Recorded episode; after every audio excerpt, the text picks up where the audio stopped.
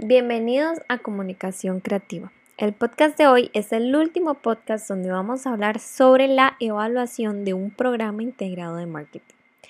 Esto quiere decir que gracias a cada uno de los podcasts anteriores, entender este tema y poder comentar eh, junto a mí va a ser posible. Bueno, en el entorno actual, eh, los ejecutivos de las empresas exigen resultados medibles debido a los altos costos de la publicidad.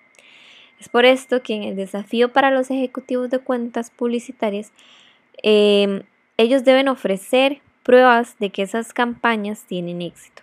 Entonces, todas esas medidas que son conocidas como métricas intentan representar con precisión la eficacia de un plan de comunicación de marketing. Y es un proceso con bastante dificultad a pesar de todos los avances tecnológicos que ayudan a facilitar el trabajo de los encargados.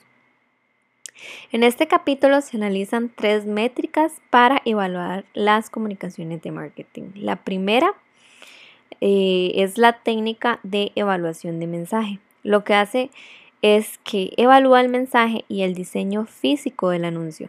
Eh, los procedimientos de evaluación de un mensaje incluyen un estudio de los actores en los anuncios, así como las, las personas que hablan en los anuncios de radios, o incluso se estudian eh, los componentes cognitivos asociados a un anuncio.